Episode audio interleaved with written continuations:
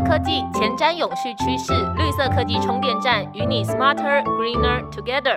大家好，欢迎收听由台达制作的绿色科技充电站，我是今天的主持人 Claire。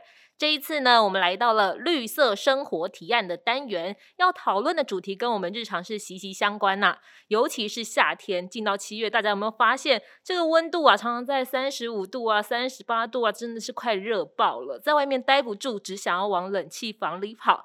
那我就很好奇啦，有没有什么科技是能兼顾节能，又可以带给我们舒适的温度以及清新的空气呢？我想居家的通风换气系统应该很重要吧。这一集我们就邀请到台达通风系统产品的专家李书哲博士 Frank 来和我们分享哦。Hello Frank。Hello，各位好，我是 Frank。那一开始呢，我想问我藏在内心很久很久的一个疑惑，就是因为我周末很爱宅在家嘛，那冷气就开整天，常常吹到傍晚呢，我整个人就神神很没劲哎，那为什么会这样啊？OK，这是一个好问题，就是呃，原则上您开了空调之后，你会把门窗。呃，还有所有的对外的这些呃窗扇都关闭起来，因为你开冷气，你不希望你的冷气外泄掉吧？所以在这个时间点，你人待在室内，你会产生二氧化碳，因为人在呼吸的时候会代谢出呃大量的二氧化碳，每一次呼吸大概会带出三万 ppm 的浓度的的二氧化碳。那这个长时间的累积会导致室内的呃空气品质变差。那在呼吸的时候，因为呃。会导致有点像是缺氧的的状态，所以你会觉得刚刚提到的先生会有点就是呃提不起精神的状态。哦，那这个时候就是因为你外气的补给量不够。那我怎么办？可是我不可能不开冷气啊。呃，在这个时间点时候，就是你空调，因为你你持续的开着嘛，那关闭门窗，这个时候就需要呃呃一个新风系统来做一个外气的补给。新风系统。太专业了，必须请 Frank 来解答一下。那我来说明一下新风系统。呃呃，一般的空调系统，它在循环的部分的话，是只有呃针对室内的内循环去做一个呃温度的调节跟湿度的调节。那新风系统的部分的话，它是可以把室外的空气引进来，包括把室内不好的空气排排出去。所以在循环的部分的话，主要是这两个的差异。原则上，新风系统顾名思义，它就是要呃。补充室内所需的这个呃新鲜的空气，那我们把新鲜空气定义成，其实因为在户外它的含氧量比较高，室内的话你长时间消耗掉氧气之后，二氧化碳就反之上升了嘛，所以说我们是需要引室外的呃空气。那在这个时间点，就是有时候你遇到雾霾天的时候。外面它的含氧量空气很高，但是它的清净度并不是那么好，因为有 PM 二点五有粉尘，所以新风系统处理的是把这些呃呃悬浮微粒 PM 二点五做一个空气净化，然后再把它送到室内，补充这个人体所需的呃氧气。好，那 Frank，你的意思是说，它可以把户外的空气循环进来嘛？但是因为现在户外很热啊，我是把热空气都带进来了。呃，没错，新风系统它区分成两个。刚刚我提到那个是一般呃入门款的，就是它是属于正压单向流的呃换气新风机，它只是把室外的空气经过我的新风机过滤之后送到室内。那刚刚你提到的就是说室内你是开冷气嘛？那在这个条件下的话，我们会推荐到另外一个产品的呃，就是全热交换器。全热交换器，我听到两个字“全热”，这两个字是什么意思啊？OK，全热的部分的话，其实这个比较学名啦。其实全热是有两个呃呃一个空气的指标来去做定义的，它的部分就是温度跟湿度，好，那把合并起来就是所谓的全热。那我们全热交换器它处理的就是温度跟湿度，所以在定义上面就把它叫做全热交换器。那全热交换器它可以为空调降低它的一个负负荷负载，呃，原因是在夏天的时候我们开冷气，室内可能设定二十六度 C，那室外可能今天是三十七、三十八，那我们的呃全热交换器在做通风换气的时候，它是。透过一个是排气，然后另外一个是引外面的呃新风到室内。那在排气的部分，它会把你室内的这个呃比较低的温度排出去，那可能会浪费掉。所以我们在全热交换器的核心的部分有一个叫全热交换芯，它可以帮这个室内要排出去的呃这个空气跟室外做一个热回收，它可以处理温度跟湿度。那在送到室内的这个呃呃。空气的部分的话，它的温度就可以呃降低。那对于我的空调的部分，它的负载就不会这么高。可是它要跟空调一起使用，那这样子我就会担心，我空调将要用电啦，然后我又要全热交换器用电，像电上加电，我不是电费爆了吗？呃，其实这个比较的部分应该是说，刚刚提到有一个单纯的，呃，你只要引外面的空气进来。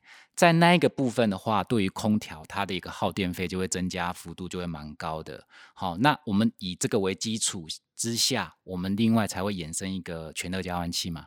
全热交换器它是刚刚提到它有热回收的部分，所以它在这个呃空调的呃负荷的部分的话，就可以大幅的缩呃缩小。那原则上它可以节省三十 percent 以上的空调耗电费。我也很好奇，它本身的耗电量算大还是小啊？呃，原则上，像我们一般三房两厅用到的这种呃全热交换器，大概是五十平以内的，它的一台的耗电量大概是一百瓦左右而已。所以说，如果以一个月用电下来的话，大概是七十五块左右。好，那也就是说。不到一个便当的钱，所以相对对应空调来讲的话，其实它算是一个蛮省电的产品。那本身因为它是用呃直流的呃马达，所以它可以在呃。呃，不同的需求下可以去调配它的风量，那它的一个运行的消耗功率就会缩短。那整体应用下来的话，其实你用用越久，那它的一个耗电量的的部分的话，其实是越经有经济效益的。嗯，那好家在我可能不用担心这个电费的问题。但是呢，刚刚有提到新风机跟全热交换器，我要怎么样去选择？我们家比较适合新风机呢，还是比较适合全热交换器？这个回归到就是说，呃。每一个人的使用需求，有一些人他对于空调的使用会比较大量，啊，有一些呃年长者他可能他他不喜欢开空调，他不喜欢吹冷气。那像这种条件下不喜欢开冷气空调的人，他就适合用单向流的新风机。嗯，但谁适合全热交换架？我吗？呃，像是比较怕热的啊，然后那种刚出生的小 baby 啊，他从那个呃月子中心回来这种特别怕热的小孩子啊。好，或者是本身体质是比较对于这种呃热的部分比较敏感的人，他就很适合用这种全热交换器。了解，因为它有开空调嘛。嗯，那刚刚有提到啊，就是它除了可以诶让冷气的运转不用这么耗电之外，它还有另外的功能。我刚才也有划重点，就是它有空气清净的功能。那跟我家里那台空气清净机可以取代它吗？呃，我们先来讲它的一个空气净化的一个功能哈，因为刚刚有提到室外的呃空气，它有雾霾天，它有空气不好的时候，那它可能夹带呃室外有很多这个 PM 二点五，那透过我的新风系统，可以把这些呃呃粉尘粒子 PM 二点五去做一个净化嘛。那原则上 Delta 的这一个全热交换器，它里面 build in 了呃就是。搭配了一个 HEPA，就是高效滤网等级的这种呃呃过滤装置。那原则上，这种过滤装置其实它就跟一般室内使用的这种空气清新机的等级是一样的，它可以去滤除一些 PM 二点五。那它这样子就可以，那我就不用买空气清净机了吗？还是它们其实有不同的功用，搭配起来更好？呃，我们先讲一下空气清新机本身，它是做室内循环，它只是负责呃。房屋室内的一个粉尘，包括一些可能它可以处理一些有害气体之类的。那呃，空气清净机它其实原则上它的应用是放在地上，所以它它处理的空气的的一个范围是在人体的腰部以下。那新风系统它是在我们的屋顶的呃上方吹出来的，所以原则上它处理的是人的呼吸带，大概是在腰部以上的一个空间。好，主要是这两个的差异。这样解释还蛮有画面感的，就是 好，我很能清楚空气清新机跟我们这个新风系统可以怎么样交互运用。但是我有一个疑问哦，就是我们通常在买电器啊，都会要做很多功课嘛。那遇到这种比较诶新时代的产品，那会更好奇，说我可以怎么样的挑选？是不是跟冷气一样，要去看它的频数啊，还是什么的？呃，原则上在选新风系统的时候，你必须要提供你室内的一个空间的平数、空间的大小，包括你的楼高、室内的人数、你的所在地、你的呃，最好是可以提供出说你这个建筑物的四面墙有哪一面是可以对外开孔的。哦啊，当然这是个牵扯到，就是说你这个在装修的部分，就是说，因为一般装新风系统，它会在你房子的装修前把它呃。整个设定好，然后再去做一个呃装修。好，所以这个是会影响到看你的呃安装的一个时间点。不然我们一个一个来。OK，那你刚才说那个空间大小、哦，是我大概假设我的卧房，我也不太确定它几平好了。我们家假设有十七平好了 OK。那我这样子要几台吗？还是说一台就可以？呃，原则上我们的新风系统是只要一台就可以，因为其实刚刚有提到，我们只要把呃正确的人数、室内的空间呃经过计算之后，我们可以提出呃设备的选型，然后对应到呃所需的新风量。那设备的部分的话，它其实室内还需要透过风管搭配风口去每一个空间，呃去做一个安装配置。那整个机器在运行的时候，它就可以把这个新风哦、呃、送到每一个空间去，这样子。哦我很好奇耶，它不会受墙的阻挡吗？OK，这个是现在蛮多建商的一个痛点啊，就是说，因为在安装的前期，它其实就要预留一些孔洞。嗯，那如果你没有预留孔洞的时候，它可能在一个楼高的限制部分，它会有一些呃安装的限制，可能你的风管的尺寸就不能安装那么大。那这个对应到了就会有呃这个呃风风的阻抗就会增加，那相对了你的出风量就会减少。这个时候我们建议选这种直流变频的呃全热交换器，因为在变频的系统部分，它可以去侦测你的管路阻抗，呃设备在控制，像是马达在做一个运行的时候，它可以做定风量的一个控制，补足这个室内所需的新风量。那假设我的设计就是这样子了，那有没有其他的解决办法、OK，如果你的房子已经装修好，没办法再做更新或是拆装你的天花板的时候，我们会推荐用这种壁挂型的全热交换器。那安装壁挂全热交换器的部分的话，就需要确认你房子的呃穿墙是不是有对外可以开孔的地方，譬如说你的这面墙。呃，开开孔出去之后，它可以吸到外面的空气，也可以做排气的动作。那这个位置就要慎选，因为有一些可以开墙的地方，它可能是在暗巷，那这边的空气的品质可能就不好了。所以我们在这个部分的话，就需要跟客户端去做确认，因为这个部分如果呃取进来的空气的品质不好的话，等于是对于呃室内又增加了二次污染。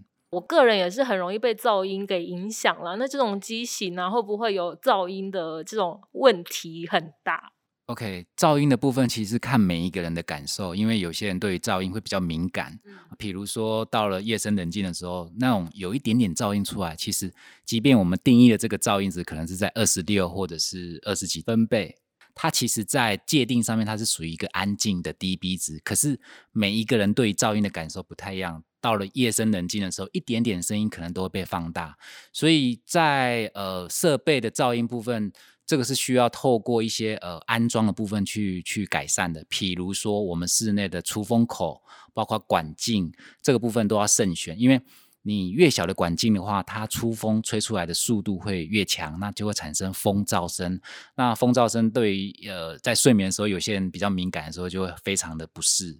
好，所以这个在安装的时候就要特别的留意，在这个呃整体的风管的配置啊、管径啊，特别是说呃这个管材的部分都要慎选。那我也很害怕马达发出的噪音呢。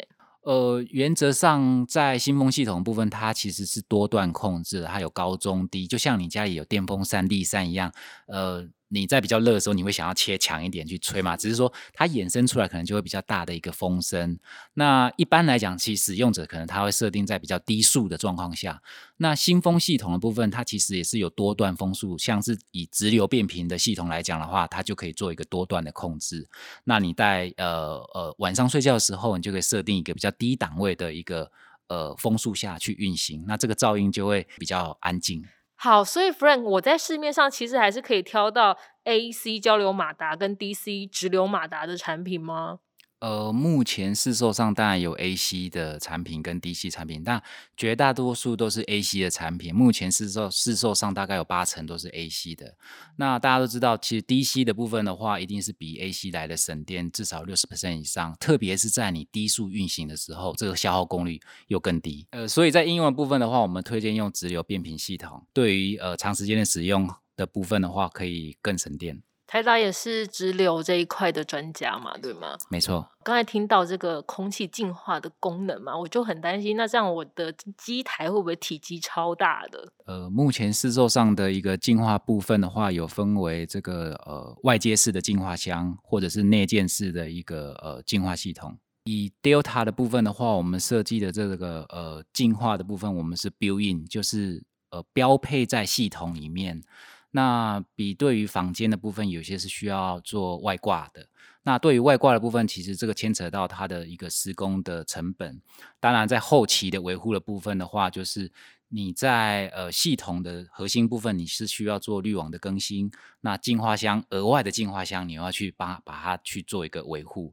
所以说，呃，安装的成本增加，然后维护的部分又比不比较呃简便。所以在 Delta 部分，我们是用 built-in 的部分来去推给客户。嗯，那这样子的话，如果我要换滤网，大概多久换一次啊？我自己可以换吗？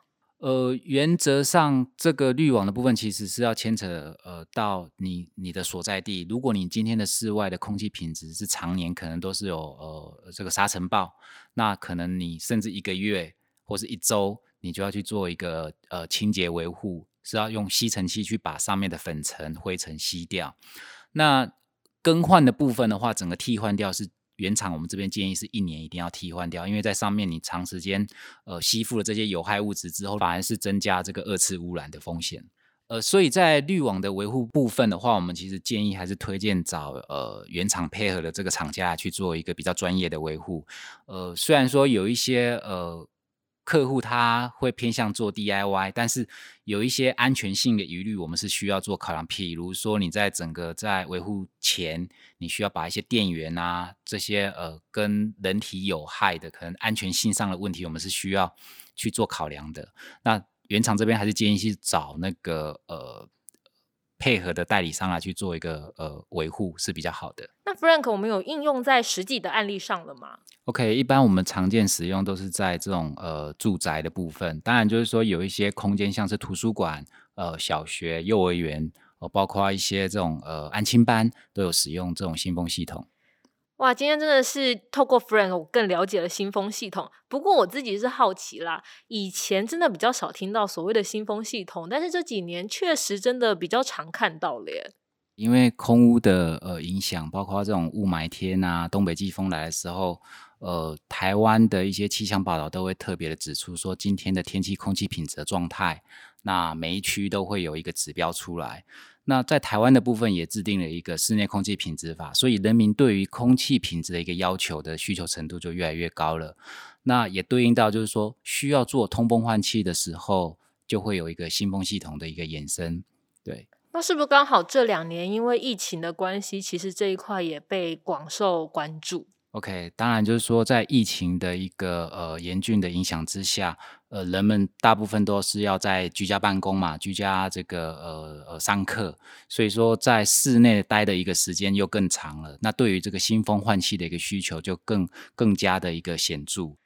听完刚刚那一段呢，我灵光一闪，好像跟我们第一集健康建筑的概念相呼应了。